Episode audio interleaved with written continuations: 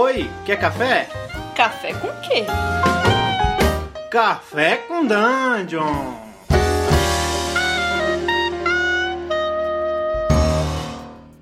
Bom dia, amigos do Regra da Casa. Estamos aqui para mais um Café com Dungeon. Eu sou amanhã com muito RPG. Meu nome é Rafael Balbi e eu tô aqui, ó, só numa coquinha, porque ontem eu acabei bebendo um pouquinho demais depois da sessão. Então, tô aqui pedindo arrego. E hoje estou recebendo o camarada Diego Bacinello, do Câmara Obscura RPG. Fala, cara. E aí, galera, tudo bem? Ah, seguindo seguindo a, a linha do Balbi, um momentinho só. Eu também tô no ruidinho aqui, ó. Mas é uma cerveja.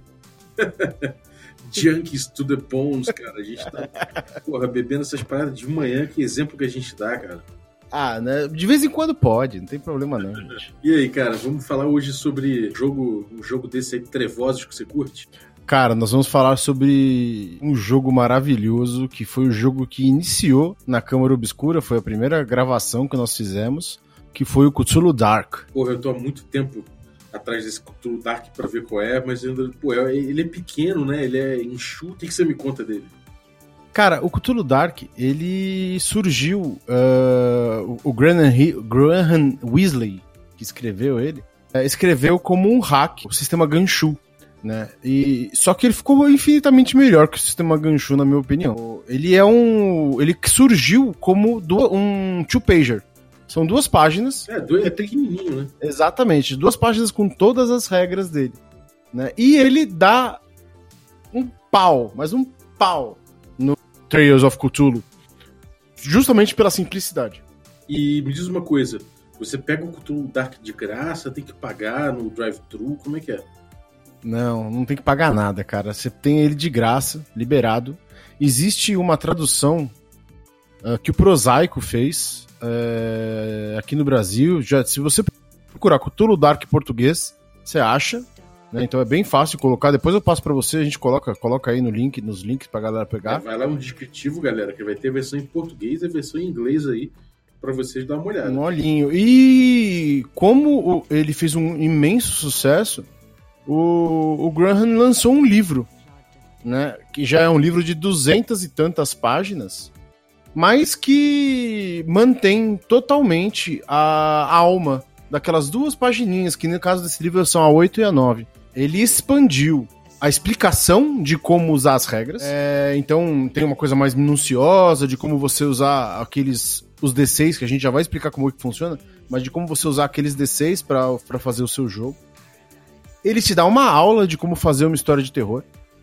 Uma aula, é maravilhoso. E ele te dá três cenários diferentes. Né? Ele te dá Salem em 1600 e pouco, na Caça às Bruxas. Inglaterra vitoriana, ali na casa dos 1850, 1890. Ele te dá. O atual dele se passa uma cidade africana, uma cidade em um, em um país da África. E o futurista, em 2037, que se passa em Mumbai. Porra, foda. E ele te dá esses cenários. Né? E inicialmente o jogo é feito para você jogar com, o, com pessoas ah, do pro- vamos chamar de proletariado. Né? Uhum. É, não é um jogo para você jogar com como acontece muito no Call of Cthulhu, um estudioso, um doutor, Magnata. um, um magnata, um bibliotecário, não. É para você jogar com o cara que é estivador ali na, no porto. É, ele, ele fez uma pesquisa muito boa, tanto que na, no, no cenário inglês dele, ele dá inclusive umas profissões que a gente, eu nem sabia que existia. Existiam pessoas que entravam no esgoto para recuperar coisas para poder vender. Isso era uma profissão. Uhum.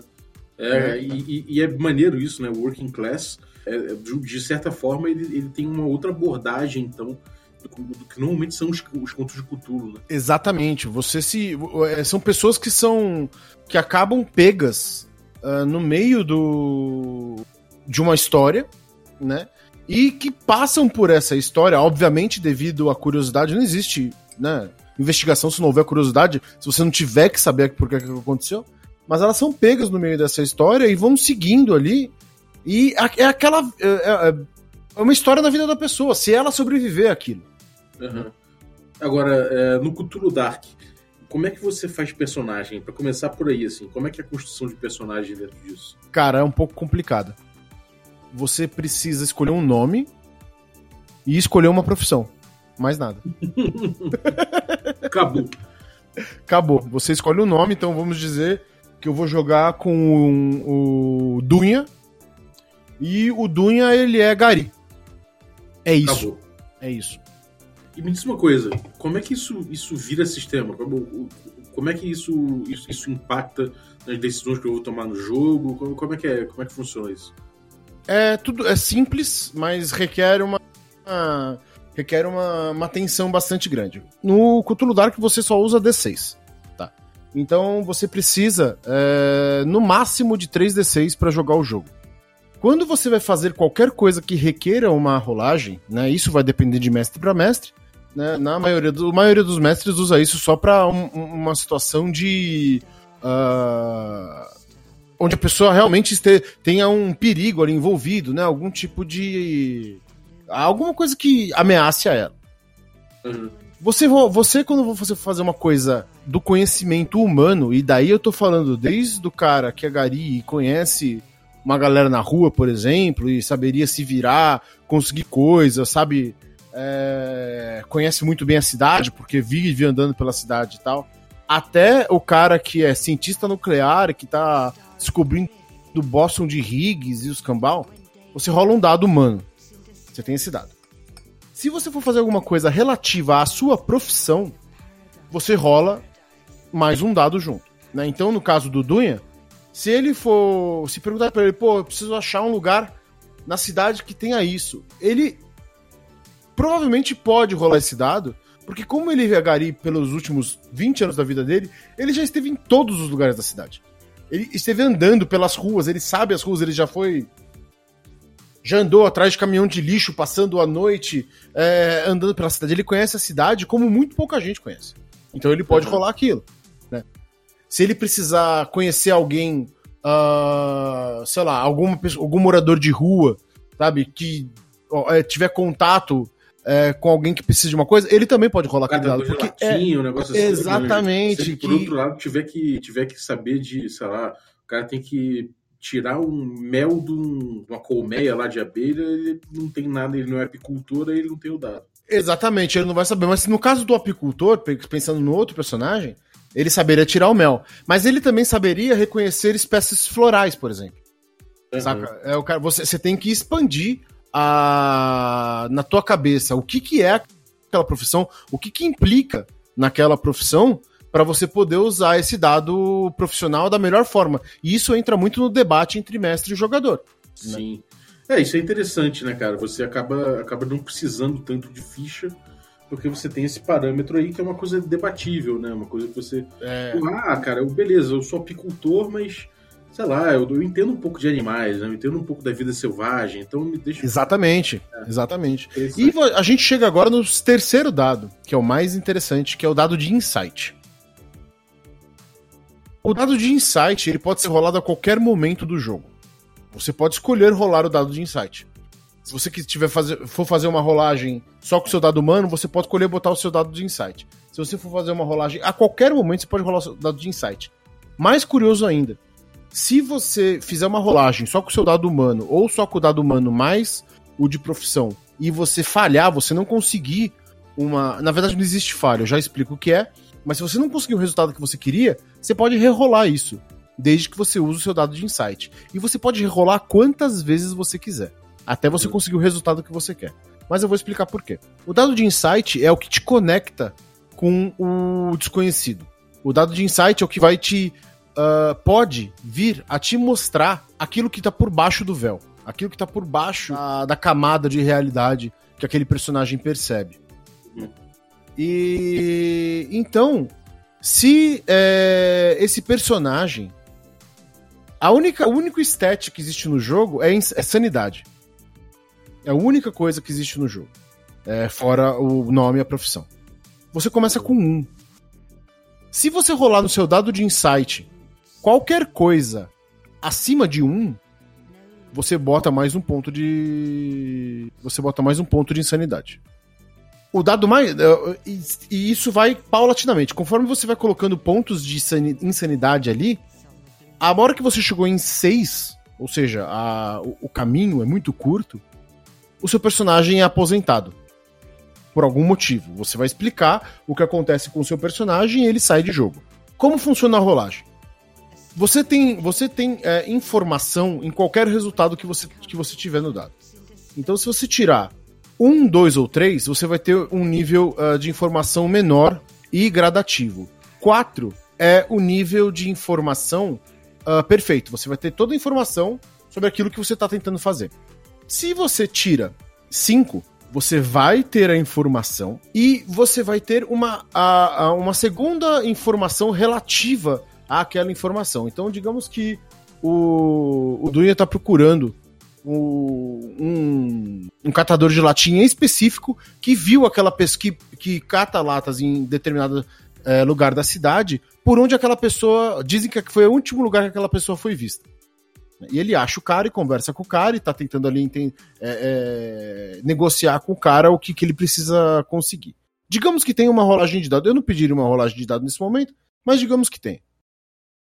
Fez a rolagem. Se você tirar um, ele vai falar pra você assim: já vi esse cara. Se ele tira dois, ele vai falar: é, já vi esse cara assim, ele tava, ele tava por aqui esses dias. Se ele tirar três, eu já vi esse cara assim, aqui, ele tava por aqui esses dias e tava com outro sujeito que eu não sei bem quem que é. Se ele tirar quatro, falou, ele tava aqui. Eu vi esse cara esses dias, tava com outro sujeito, eles foram por aquele lugar ali e eu vi eles entrando num beco. Se ele tirar. Se ele, isso se ele tirar quatro, né? Que é o rolagem. Que é o, o, o ápice da rolagem. Se ele tirar cinco, ele vai falar essas mesmas coisas que eu falei, e a hora que eles forem no beco, eles vão achar alguma coisa relativa ao caso. Né? Então eles vão. Eles podem achar um jornal que tá o limpo, o beco tá todo sujo, mas tem um jornal no chão ali com uma matéria, uma matéria circulada, né? E nessa matéria você ele vai te dar mais informações para que você entre na história que o mestre tá propondo. Se você tirar seis, ele te fala tudo aquilo, você acha a matéria e você se lembra de um outro fato que tá ligado ao que tá naquela matéria. Ah, entendi. Entendeu? E, e isso é a parte investigativa, né? Isso é a Você parte tá investigativa. Exatamente. É, como- e, e como é que isso funciona, por exemplo, numa. É, sei lá, num teste de lá, pular do telhado para um outro telhado? Isso funciona da seguinte forma: você tá correndo ali no telhado, você tirou um, você salta do telhado, mas você por pouco não consegue pegar nele e uma das mãos pega no telhado e você fica pendurado para baixo. Isso você tirando Um. um. Você tirou dois, você tá com as duas mãos ali e pode se e pode se se, se içar ali, mas você tá sendo perseguido, isso vai complicar a tua vida. O três, você conseguiu cair do outro lado, mas você tropeçou e digamos que você torceu teu pé. Aham. No 4, você faz o salto. No 5, você faz o salto e no momento que você cai do outro lado, você olha pra trás e você consegue ver que aquele cara que está te perseguindo tem uma boca muito, muito grande. É muito, muito, maior, muito maior do que devia ser. E se você chega no 5, no 6, você cai ali. E aí, assim, na verdade, vai ter- vamos dizer que esse cara que tá pulando o telhado é um legista, tá? Não, legista não, é, um- é o cara que trabalha no ML. tá? Ele salta, ele olha pra trás, ele vê aquilo, ele vê aqueles dentes pontiagudos e curvos, e ele lembra de ter visto. Ele lembra, ele, ele vê que a boca é muito maior do que ele queria ver, e ele lembra de ter visto um laudo na mesa do médico que tinha uma, uma menina que tinha sido deslacerada por algo que parecia uma boca de piranha. Com o mesmo na ação, ele pode ter ele pode adquirir pistas. O Exatamente. sistema- A ideia do sistema é que você tenha contato com as pistas, que é justamente o que o Ganchu. que é, é justamente a, a melhor parte do Ganchu, né? Que é você ter contato com as pistas. Aham, ele já te induz a não, a não perder pistas de forma alguma. Exatamente. Então, qualquer seis no jogo, você vai entrar em contato com pista. Qualquer, na verdade, qualquer, é, é, qualquer 4, 5 ou 6, você pode ter contato com pista. O 1, o 2 e o 3, isso vai, isso vai variar muito, muito mesmo de mestre para mestre. Né? Mas o 1, o 1, o 2 e o 3, você dá, você dá é, é, ferramentas para que o jogador continue no jogo, mas não necessariamente que ele saiba exatamente o que está acontecendo. É, e não tem uma falha, né, pelo que eu entendi. Você não, na verdade, existe um momento de falha. Eu vou falar desse momento de falha, a gente vai voltar para a rolagem, porque eu vou explicar o dado de insight. Existe um momento de falha, que é quando alguém na mesa acha que seria interessante a pessoa falhar naquele naquela rolagem e ele rola um dado contra. Se ele conseguir o um número maior, a pessoa falha. Aí existe uma falha mesmo. E, e, na mesa, onde você viu isso acontecer? Dá um exemplo. Cara, a gente. As, todas as, eu, dei, eu já dei três mesas de Cthulhu Dark no canal. A primeira. O primeiro foi uma campanha de seis episódios, as outras foram dois. Foram dois one-shots. Eu nunca vi ninguém usar isso. É, me parece um pouco estranho. É, eu nunca vi ninguém usar isso. isso né? É. é uma coisa que tá ali, né? E que se, a galera, se o pessoal entra mesmo, porque ele é quase um story game, né? É, uhum. se, se, o pessoal entra na, na, na, na, história mesmo, talvez alguém. Porque o, eu, como mestre, jamais pediria, jamais usaria isso contra, né? Mas alguém na mesa pode achar interessante. Então, se ele chamar, ele faz a rolagem para ver se a pessoa consegue. É, isso é interessante que, de certa forma, ele coloca a falha como uma escolha, não do mestre, mas dos jogadores, né? Exato. É interessante. Exato. é uma coisa que é, é, realmente é uma, uma coisa nova para mim. É, e, e, dá para entender também essa coisa, a influência do Ganshu nele, então. É, então, de certa forma, o 6 você vai ter uma pista inteira, bem colocada em várias dimensões. O 5 você encontra é, essa pista é, sem, sem grandes informações a mais. E no 4 você tem algo que leva a essa pista, né? Exatamente. É, é, curioso. Agora, você na mesa, o que, que você sentiu de, de mais legal a respeito desse sistema? Por que, que você fala para alguém, cara, pega isso aí e joga, cara? Isso é muito bom. Por que, que você recomendaria isso em vez de um KOF Cthulhu, um chamado de Cthulhu, né? Ou um rastro de Cthulhu? Primeiro pela simplicidade. Sem dúvida alguma pela simplicidade. Né? Você não precisa de quase nada para fazer o jogo acontecer. Então Segundo, ele corre muito rápido. Muito, muito rápido. É, e a explicação é tudo muito rápido, não tem ficha. Você tem um papel com o nome e uma profissão. E os pontos de sanidade embaixo que você vai marcando. É, segundo, porque a, o teu limite, o teu, a tua latitude de, ins, de sano para insano é muito pequena. Sempre que você tira o, o, o número maior no dado de insight, você faz uma rolagem de insight.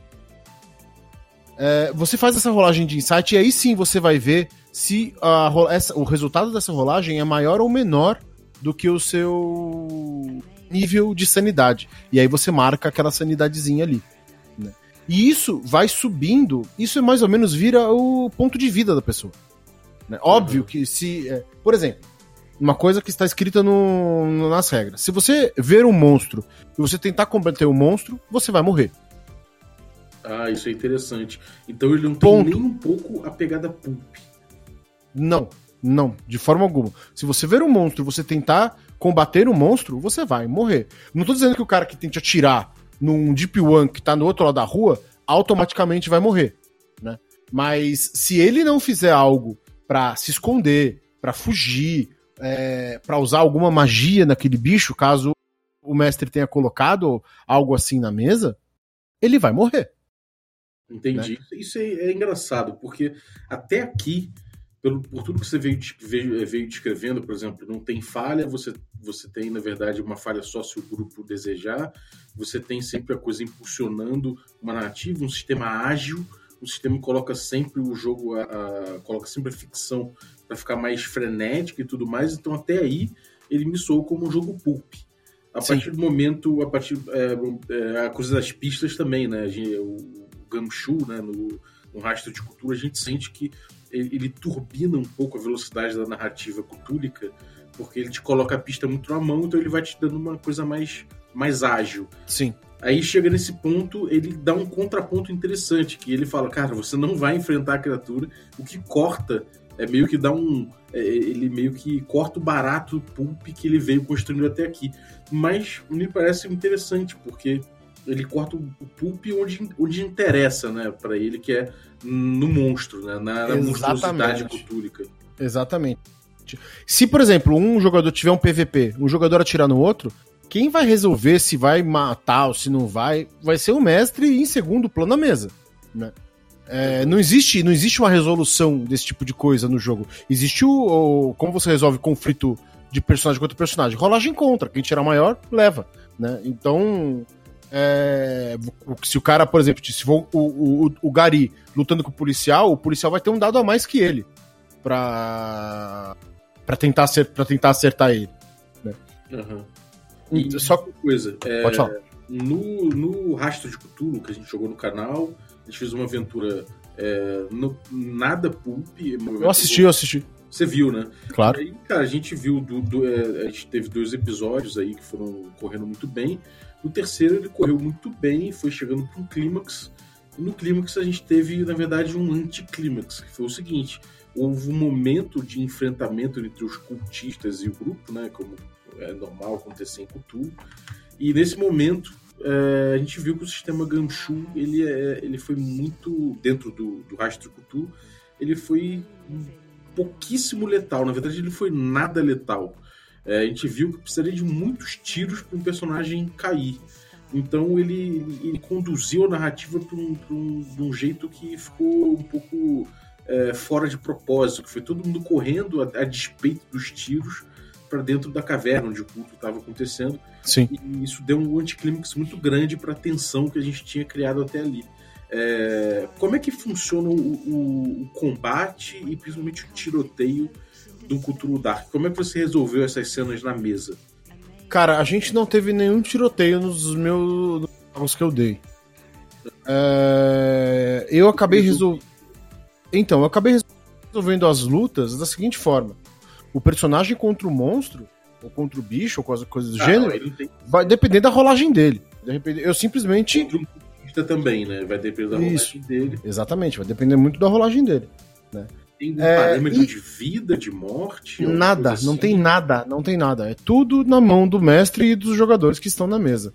É, pode haver um contrato social ali. Eu até, a gente tá falando disso aqui, eu até tava pensando aqui na minha cabeça que é muito fácil hackear esse sistema caso você queira.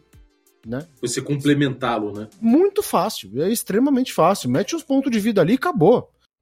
A arma da, é, é, arma da X tem X ponto de vida e acabou. Não tem mais. Isso até ele deixa bastante espaço para o mestre decidir, né? Ele fala: bom, você teve quatro, você teve entrou no tiroteio e teve um, bom, cara, desculpa, Exatamente, sua perna foi acertada. Você, tá, você conseguiu se mover muito bem. Mas se você teve cinco na parada, então, bom, você conseguiu acertar o cara, prosseguiu, blá blá, e, enfim, é, ele te dá alguns parâmetros bem, bem, bem talvez suficiente para você decidir o que acontece de forma sucinta com o tiroteio, né? Exato, mas assim como o, o Vampire, no, quando foi criado, é, acabou sendo deturpado, né, e virou todo mundo super-herói, o Cthulhu Dark não foi feito para não, não foi pensado para para combate. Uhum. Né? Se você lê a, ele, ele, ele, esses cenários que ele traz no livro, ele traz aventuras prontas juntas, né? E você lê as aventuras, elas não têm elementos de combate, elas são aventuras investigativas. Né? É, o, o, o, os conflitos delas são muito mais morais e sociais do que conflitos físicos. Uhum. É, de qualquer forma, é uma coisa, uma coisa curiosa, porque a gente não controla muito, né? Por mais que a aventura seja assim, a gente, é, é se a gente não tem um preparo para uma cena de violência, é, acaba que a política da mesa pode ser que caia para esse lado, né? É, se, se esse lado é, é frágil no sistema, pode ser que um jogador fale, bom, então eu vou tentar justamente resolver as coisas na violência porque assim eu consigo. Sim, mas é possível, mas, mas você também, com, obviamente você tem que ter uma, você tem que ter uma uh, veia para improvisação, você consegue improvisar muito fácil também se você precisar. É né? verdade. É verdade. É... porque o sistema ele, te, ele é lacônico o suficiente para isso. Né? Exato. Ele é lacônico o suficiente, só que ele te cobre onde ele precisa. Uhum. Né? É ele, não te deixa, ele não te deixa na mão completamente. Né? Então, se por exemplo rolar um, um PVP, PV rola aí, vamos resolvendo e tal. Aí eu pensaria uma coisa do tipo, sei lá, acertou três vezes, o outro vai resolver se mata, se não mata, enfim. eu deixo na mão. Se for contra um personagem, contra um NPC, é, caso o cara vá muito mal, eu também conto, sei lá, contaria três vezes também. Ele rolou mal três vezes, o NPC vai resolver o que faz com ele.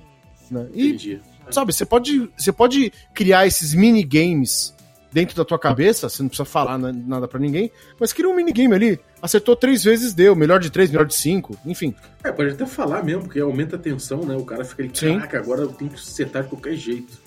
Exatamente, pode ser também. Né, pode ser também. E, bom, maneiro, cara. É, O pessoal consegue ver tua, tuas campanhas de cultura, tuas aventuras de cultura Dark onde? Consegue ver lá na, no YouTube da Câmara Obscura. youtube.com barra Câmara Obscura RPG. É a primeira. Foi o primeiro jogo que nós tivemos chamado Proibido para Iniciantes. Tá lá, vai ter que ir lá pra trás do canal, porque foi o primeiro vídeo da gente. Uhum. E depois tem uma. tem um especial, o primeiro especial de sexta-feira 13 da Câmara Obscura. A gente jogou com o Pug, com o Rafael Cruz e com o Raul Tribuzzi. Um jogo chamado O Despertar. Também foi feito em Cthulhu Dark. Interessantíssimo, cara. Eu acho que a galera vai curtir. É, porra, se você tá aí ouvindo falar do sistema, achou legal, quer experimentar, ou mesmo que, sei lá, tá só curioso, curioso, cara, vai lá, pega o PDF do sistema, tá de graça, tem até a versão em português, é, e ainda vê um gameplay aí do, do, do canal do, do Diego e consegue dar uma avaliada aí. Se é a tua pegada, se não é, e no mínimo é cultura RPGística aí pra você é, ser influenciado como mestre ou como jogador, né? Exatamente. Uma sentada você lê o livro, você lê o jogo. E, cara, fora isso, onde é que a galera te encontra? O que, que você tem feito aí? O que, que você tem aprontado? Bom, a gente tem. A gente tá com. A Câmara Obscura tá com quatro lives por semana, né? É, de segunda a quinta. Tem uma quinta. Eu tenho uma terça-feira aí que tá sem live. Mas agora a gente tava conversando, teve até uma, uma, uma conversa tá ao vivo com o público, né? No último boteco que nós fizemos. O plano é ter lives de segunda a sábado. Olha só, rapaz. É, segunda sábado e bobear duas por dia em alguns, em alguns momentos, né? Em alguns dias da semana. É, então, RPG tá rolando. Oi? É RPG a pau. Porra, pra caralho. tá rolando End Hack, tá rolando Awaken, tá rolando Legacy, tá rolando Vel, tá. O que mais? O que mais? Não tô esquecendo. Não vou lembrar agora. Tudo trevoso. Tudo trevoso, é. Até o End Hack nem tanto. O End Hack ele é mais. Ele é Psicodélico. mais psicodélico, é. Legal, a gente vai falar dele em breve. Brigadaço, Diego, cara. É, galera aí, vai, quem não conhece, vai seguir o canal aí, Câmara Obscura. Vale a pena, parceiro nosso. A gente tá sempre anunciando nas lives dele no nosso canal também. Então, cola É, a com a gente gente que é sucesso. Exatamente. Vamos pra rua, né? Vamos tomar mais uma lá no, no NBA. Né? É, Falar. tem que falar nisso, galera. Sempre a gente tá sempre marcando aí, pelo menos uma vez por mês, a gente marca o NBA, um Nerd Beer Association. E a gente sai aí para beber aqui em São Paulo. Se você é de São Paulo, fica ligado na nossa página que a gente anuncia. Quando a gente vai fazer isso, cara, aí pô, é papo RPGístico aí. Vários, várias pessoas de vários canais colam aí. É, a gente fica trocando ideia lá no, no bar, bebendo uma cervejinha. Então, fique ligado aí que vai ter de novo agora esse mês. Coisa linda. Maravilha. Cara, se você tá ouvindo aí esse podcast na quarta-feira, fica ligado que a gente tem a segunda temporada aí de Magic Punk, nossa campanha de D&D quinta edição, que começou, cara, pegando fogo, tá muito legal. A gente, no momento, tá, tá na cidade de Montana, fazendo um city crawl bem doido. A gente tá explorando a cidade, conhecendo a cidade, cidade com, com situação política tensa, várias religiões pequenas surgindo e entrando em conflito com o Império. É, o grupo no meio disso, meio perdido, tentando segurar a onda de uma, de uma deidade que, que eles apoiaram, que eles são os arautos dessa entidade. Então, cara, tá pegando fogo, tá muito legal. Eu tô gostando muito de mestrar, os jogadores estão mandando bem. Então, cola aí, toda quarta-feira, às 21 horas. Você pode, pode dar uma olhada nisso. Se você perdeu, você pode ver no YouTube. Não só essa, essa campanha, mas o que a gente jogou no hiato entre a primeira e a segunda temporada, que foram vários jogos é, para você conhecer. Se você já conhece, vê, por exemplo, Rastro de Cthulhu, a gente teve Tales from the Loop, e é, Savage Roads aí, vários outros jogos legais. Então cola no YouTube, é, eu no youtube.com barra da casa você encontra isso tudo. Fora isso, nossas redes sociais aí, Instagram, Twitter, a gente está sempre trocando uma ideia, então cola com a gente. E um último pedido, cara, a gente está precisando de estrelas, a gente está precisando de muitas estrelas no, no iTunes. A gente, a gente tem bastante view, a gente tem bastante download dos nossos episódios, mas é quase irrisório o número de estrelas que a gente tem perante o número de downloads que a gente tem.